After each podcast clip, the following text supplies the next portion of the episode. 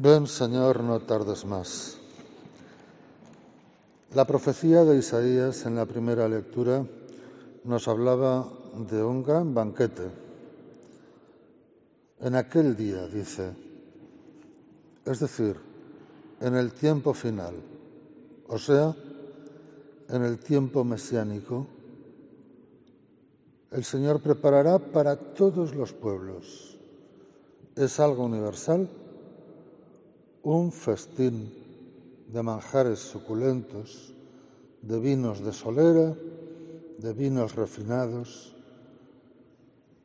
un festín que va a ser eterno, que va a durar por siempre y para siempre, una fiesta continua, una celebración permanente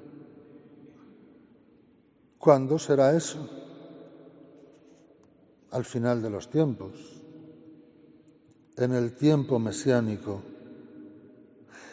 Pero ¿cuál es el tiempo mesiánico?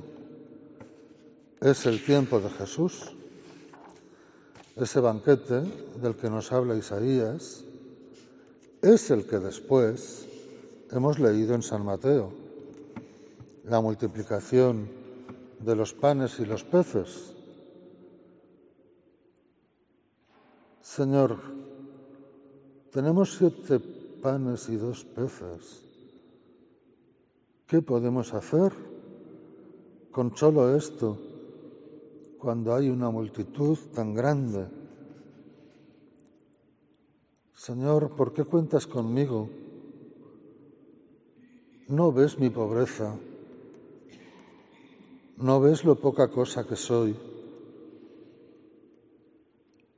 ¿No ves cuántas carencias hay en mí?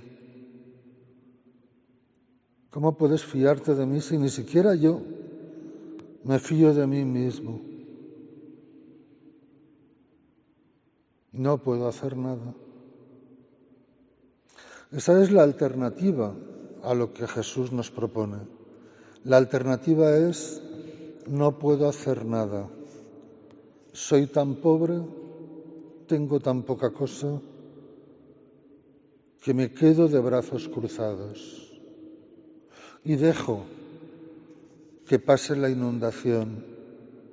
Y dejo que los de mi lado sufran.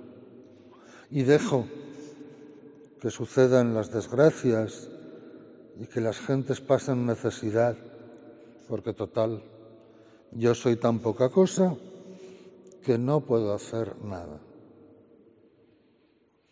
Jesús no nos propone ese plan. Jesús nos propone otro. Pensad en la multiplicación. Tienes poco, tráelo. Tienes poco, ponlo a disposición de todos. Tienes poco, yo lo bendigo. Tienes poco, quédate sin nada. Y entonces es cuando sucede lo inesperado, cuando sucede lo imposible, cuando ocurre el milagro.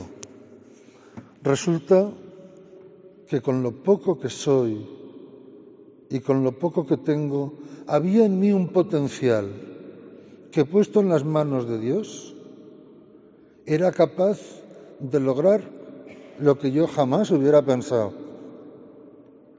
Pero si no lo pongo a disposición de Dios, si no lo pongo a disposición de los demás, si no me desprendo de ello y salgo de mi comodidad, de mi zona de confort y de mi seguridad particular, no es posible el milagro.